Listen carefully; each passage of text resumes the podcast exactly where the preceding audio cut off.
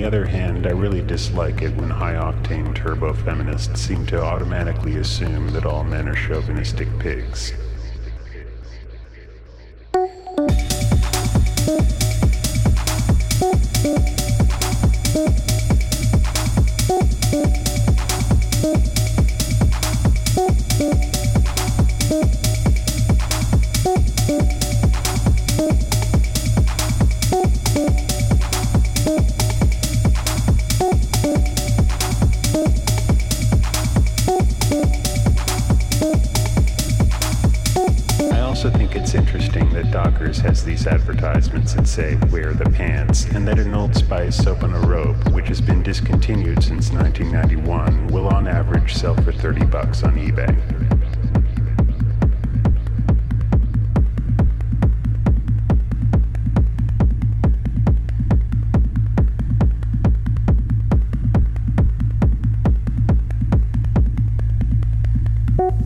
movie is the young boy goes on a great adventure and this is his rites of passage to become a man.